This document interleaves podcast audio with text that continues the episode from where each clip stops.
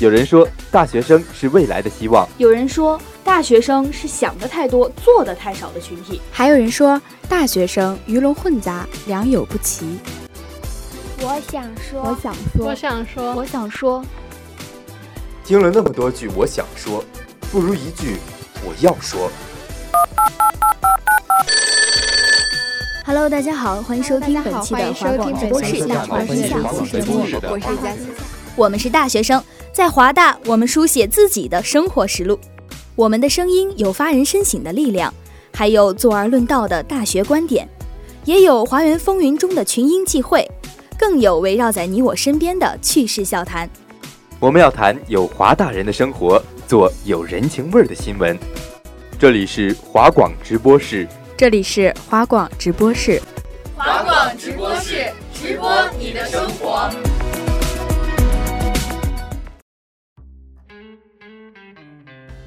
Hello，大家好，欢迎收听本期华广直播室的华广会客厅，我是千羽。嗯，好久不见的千羽。那梁晨，你都录了这么久的节目哈，我这还是第一次和你录呢。你紧张吗？我，你紧张吗？我肯定紧张啊。那我紧张是因为我们今天真的是很想请到一位特别有名的嘉宾。没错，大家可以脑补一下哈，我们要请来的呢是一个大腕儿，现在他就在我们旁边坐着。他呢是一个作家，然后呢，他被称为是最会讲故事的人。他的宣传照啊，长得还有点像赵寅成，嗯，而且用现在就是特别流行的一个词儿哈，他还特别会撩妹。想必大家已经猜出来了。哎，嗯，咱俩就别在这儿做白日梦了哈。咱虽然没请到他，但是有人请到他了呀，就是我们的阳光服务中心。没错，那上一周呢，想必大家也都。呃，见证了这个领票的火爆场面哈。那个著名作家张嘉佳上一周是来咱们学校开讲座了。五月二十三号啊，阳光服务中心就已经在发门票了。当时现场那叫一个火爆呀，就堵在 LED 屏幕下面，走都走不动。本来计划中是六百张票，可是现场太火爆，所以说临时加印两百五十张，变成八百五十张票。但是你别看这两百五十张多了哈，还是有近一半的人居然都没有成功的领到票。我就是那个一半儿，呃，那我这样还挺幸运的呗。嗯，对呀，你都领到了呀，可以进去听啊。然并卵呀，我跟你说，我还是太天真了。我那天领到票以后，呃，晚上是有课嘛，六点钟下课，我就心想七点钟的讲座，我六点钟过去挺早的了吧？没想到五点多，我小伙伴就已经开始给我现场直播那个排队的盛况。最后你猜怎么着？我只有最后一排那个犄角旮旯处可以坐了。那我还连站的地儿都没呢。哎，你别说，你这么一说，我心里特别开心。那其实你别看哈，就是八百五十个人去听了这个讲座，但是呢，里面只有一些是张嘉佳老师的铁粉，更多的人就是像我这种，呃，不是很了解佳佳老师，但是就是想一睹真容。没错，我有一个舍友啊，就特别想去，就说学校好不容易来了一个明星，他要和明星近距离接触。可是你知道咱们学校来过很多明星的，以前俞敏洪还来过呢。嗯，都是读书学习，好好做人是吗？没错，呃，就是希望以后就咱还在的日子哈，能多来一点。嗯，那咱们今天也是跟就是众多像我一样不了解佳佳老师的人来先介绍一下我们张佳佳吧。读书的时候呢，张佳佳就已经被称为是南大第一才子了。呃，他是南京大学信息管理系毕业的。哎，我怎么发现这些作家都不好好读书，怎么都跑来写东西啊？你看，像江南，他是北大化学系的；南派三叔呢是电子商务系的，就没一个是文科生，是吗？人也不能说是不好好读书吧？嗯，他们应该就是接触不同的专业嘛。呃，就是更加的触类旁通，然后把他们这个写作的潜力全部开发出来了呗。就比如说，我是一个理科生，可是我也是，你知道吧？就是很有才华。我突然想到了以前我们上学的时候写作文，就老师经常会跟我们说，别以为你们文科生就能写好作文，人家理科生比你们强多了。因为理科生有特别缜密的思维，而且人家逻辑性特别强。你们老师当时就认识我呀？啊，开玩笑。其实我当时知道张佳佳是在微博上，大家都蹲在他的微博底下求书，大大快点发微博吧。因为他当时啊，每天晚上都会在微博上更新一篇睡前小故事，也就是后来的这个从你的全世界路过的这个原型。是的，那咱们说到这个从你的全世界路过了哈，它最初就是以这个睡前故事系列的名义在网上疯狂流传的。呃，你知道吗？那个时候几天内就已经达到了一百五十万次转发，而且超四亿次阅读，就相当于每一分钟都有人在阅读张嘉佳的故事，而且在他的故事里面看到自己。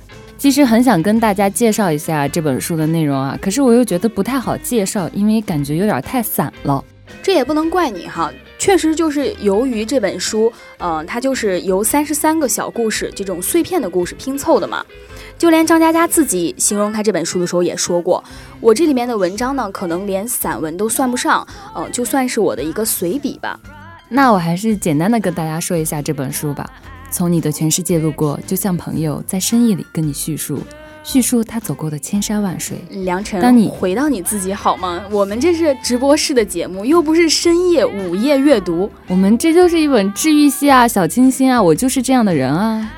正经来说哈，这其实是算一本睡前读物。那它是采用讲故事的形式来讲述一个个平凡但是又引人深思的故事。它和那些咱们说网上的什么鸡汤文呀是不一样的。那有人说张嘉佳就是一个鸡汤作者是吧？那可能是你真的没有认真的读他的文章。没错，因为这本书中的每一段故事似乎都发生在每一位读者的身边。那就像是呃一千个读者心里有一千个哈姆雷特一样。那对于这本书呢，大家的褒贬也是不一的。有人就觉得就是张嘉佳这本书里的人物他都太个性化了，呃，就是有点极端。比如说呢，他书里的人喝起酒来就一定要大醉，然后为了爱情要放弃一切。那因为这个碎片化哈，有情人他就要不就是终成眷属，要么呢就坚持了 N 年还不在一起，宁愿各自端着。呃，要么就是，呃，离婚了，净身出户，不带走一片云彩。你们要是分手了呢，对方肯定就会嫁人。但是你要是流浪多年以后重返旧地，一定又会得到对方离婚了的消息，心里还想着你呢，是吗？是，就是他这里面的这些故事呢，可能在现实生活里我们真的很难见到。嗯，但是。却是让很多人都想去经历的，就起码看看这些，能让我们有个盼头嘛。虽然经历不到，但是看看也挺好的。对，在难过的时候抽出来看一看啊，治愈一下你的坏心情。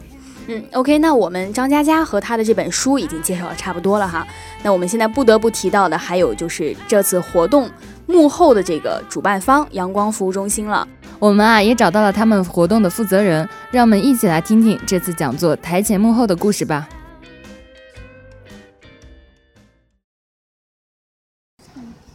嗯，先跟我们大家介绍一下自己吧。嗯，大家好，我叫李贤玉，是华侨大学学生会阳光服务中心的副副主任，也是这回活动的负责人之一。哦，那贤玉，你可以向大家简单介绍一下我们阳光大讲堂吗？呃，阳光大讲堂是由学生资助管理中心主办，活动由华侨大学学生会阳光服务中心承办的大型文化教育类型公益讲座，如今已经举办了十一届。张嘉佳、刘伟、张平、俞敏洪都曾做客大讲堂。那我们知道之前就是周思成思思老师也来了嘛，他的那个好像是叫阳光公开课，那和我们这个阳光大讲堂有什么区别呢？呃，大讲堂和公开课都是文化教育类型讲座，本质上是一样的。呃，要说不同，就是阳光大讲堂我们已经连续举办了十一届，而公开课是今年一个新的尝试，然后。公开课的内容更偏向于专业知识类的讲座，呃，还有最明显的不同就是今年大讲堂讲的是语文，而公开课讲的是英语。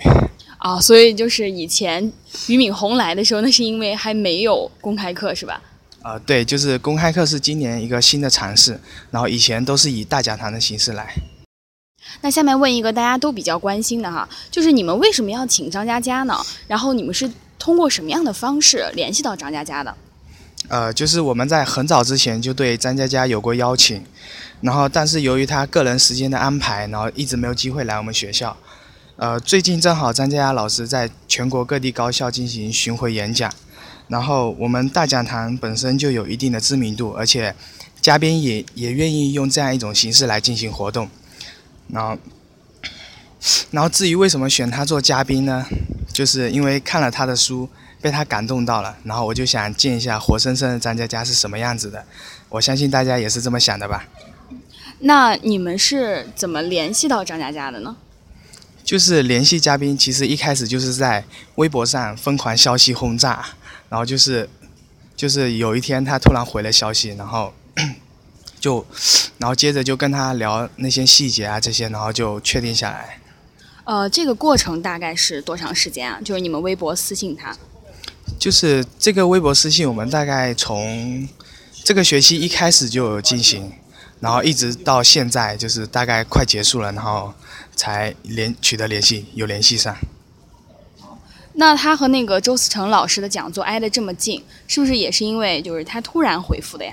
呃，就是周思成讲座刚结束两三天左右，然后我就突然收到消息说张佳佳最近有空可以来我们学校，然后当时就非常的兴奋，然后呢终于成功了。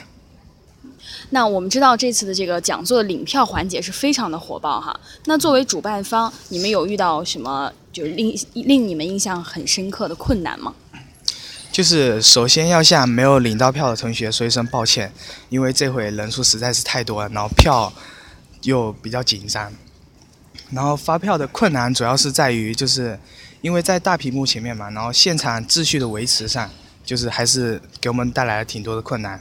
还有就是 领票结束以后，有一些没有领到票的同学情绪可能稍微有些失控，然后我们在安抚他们上也有一些困扰。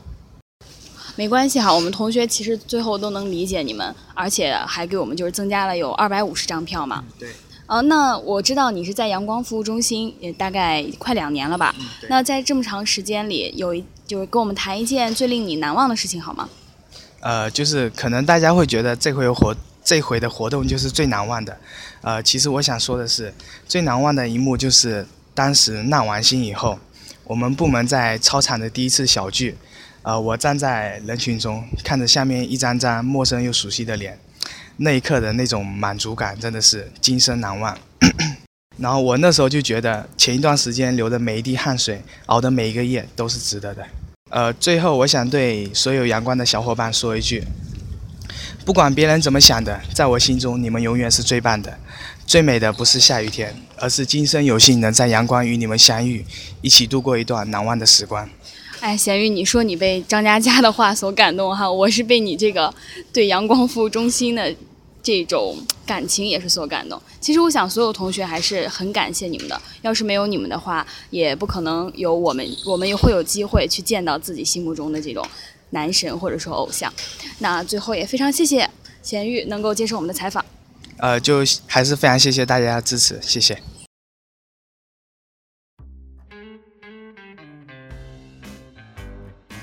杨晨啊，除了刚才我们采访的这些问题哈，其实我还有一个事儿特别感兴趣。什么？就是你看这八百五十多个同学啊，他们到底是为什么对张嘉佳老师的讲座这么感兴趣呢？喜欢呗。嗯，还不光是因为这点吧，我们也采访了一些普通的同学，那赶快让我们一起来听听他们的理由吧。嗯，在大学的话就应该多珍惜一些这些机会，去等于说去见见世面吧。因为以前有看过张嘉佳的书嘛，然后觉得这个人是一个很有趣的人，有故事、有阅历，所以就是想去现场看一看这个人和我想象里一不一样。嗯，去看讲座就是陪同学去看的，呃，也没什么动机嘛，也就觉得好奇这人到底现实长什么样子啊。呃，因为有人去了，我就跟着去了。因为这也是工作这个活动的工作人员，所以说必须去。因为去看讲座的话，学校宣传很大力。呃，还有一个原因就是在微博上看到张嘉佳的文字就非常的喜欢，然后特别想见真人，就像上次想去见周思成一样。因为大呃高中的时候就有接触过他的作品，所以说还想还挺想见见本人到底长什么样子的。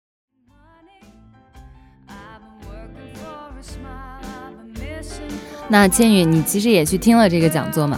那你对其中哪一个环节感觉印象最深刻呢？哎，我先在这儿给大家卖个关子哈，咱们先听听其他去听讲座的人他们是怎么说的。印象最深的话，肯定是最后的提问环节啊，感觉很多妹子都很喜欢他，然后也很积极，然后上台拥抱他，确实比较深刻。然后的话，张嘉佳跟我想象中不太一样，然后比想象中要平易近人，而且他也很逗。印象最深刻的就是那个观众问答的环节，就是我记得就是他第一个点到的那个。呃，第二个点到的那个观众，就是好像应该是张嘉佳的铁粉，就是被张嘉佳抽到之后，整个人都激动到不行，然后冲到台上去，就还流泪嘛，然后情绪特别激动，就然后张嘉佳还摸了一下他的头，就是感觉这个人特别特别温柔，然后特别温暖，是这样的。然后想象中想象中张嘉佳，其实我当时想了很多种样子，就是有可能是一个声音特别低沉有磁性的人。或者也有可能是一个声音很奇怪、很扁平、很难听，这么一个奇怪的人，然后结果还是就是挺有魅力的，还是没有失望。嗯，他声音很好听。呃，要说印象深刻的话，这次就那个互动，他和场下观众互动那个环节特别的深刻，就给人的感觉就和想象中那种异常闷骚的张嘉佳是不一样的。就他看起来就不像一个文青，太会撩妹了。最深刻的环节就是他刚进场的时候，然后是由我们就是工作人员直接去接待他，然后他过来的时候也没有就是像别的明星一样耍大牌的样子，而是很随意，然后对我们也很嗨可亲。印象最深的应该就是老师讲黄段子那几个片段，我从来都认为老师是一个很严肃的人，没想到老师竟然能讲出这么多的黄段子。哎，那就是微博抽奖，因为抽中了，我很激动。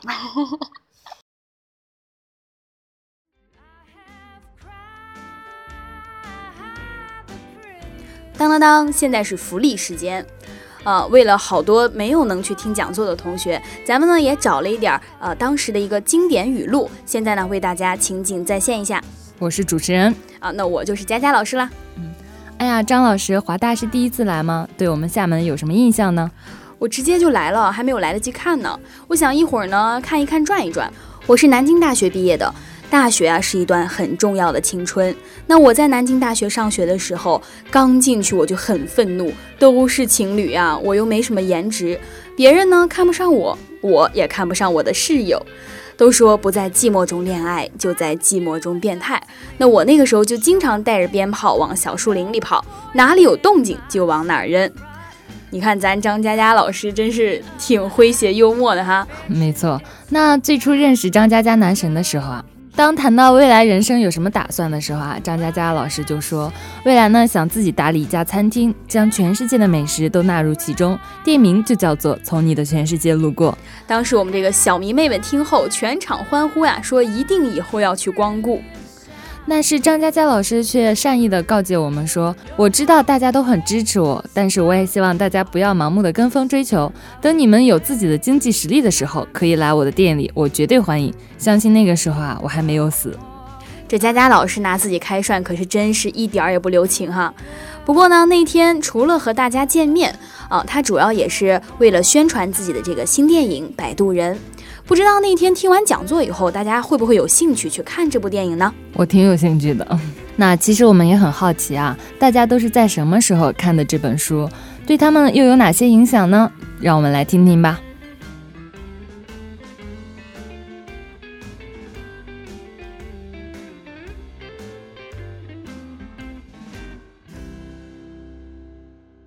有机会的话肯定会去看的，毕竟就是这。这一次讲座的话，也提起了我对张嘉佳的兴趣。会吧，因为这个小说有看过，这个就是他的那篇那本书里有看过这篇文章，然后《摆渡人》感觉会去看。会啊，王家卫可也是我的偶像啊，嗯。啊，可能。呃，如果有机会去看的话，肯定会去看。不过，好像到现在各种考试都要来了，肯定没有时间去看。挺想去的，但是因为没有钱，所以老师，你能赞助我一张电影票吗？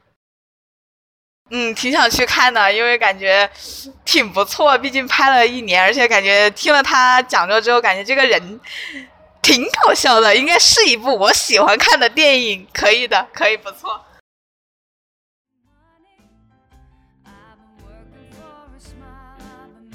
既然大家都这么喜欢张嘉佳老师，那有没有什么想对佳佳老师说的呢？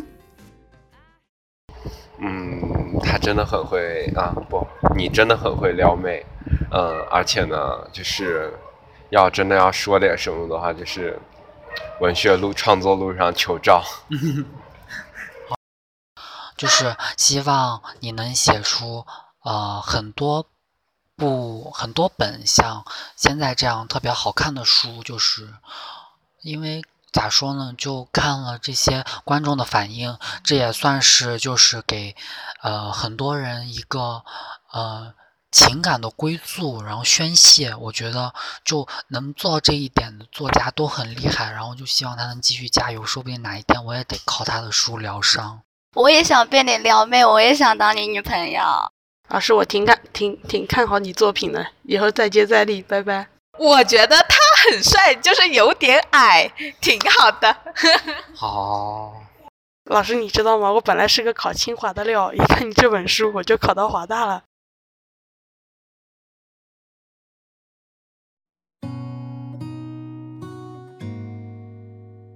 哎呀，梁晨，我觉得咱们的节目到这儿就差不多了，我已经被迷妹们所震撼了。嗯，对，咱可以收拾收拾东西走了。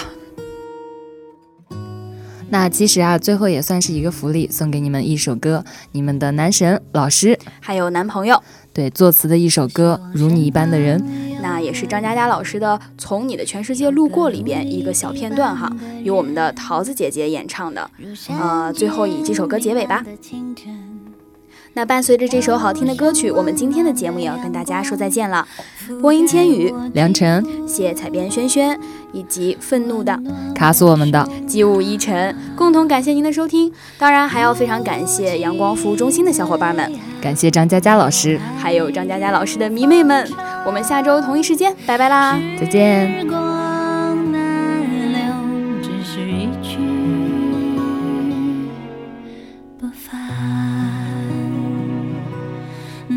说你有方向，我说我喜欢有伴。你说相爱会变，我说没发现迹象。心情也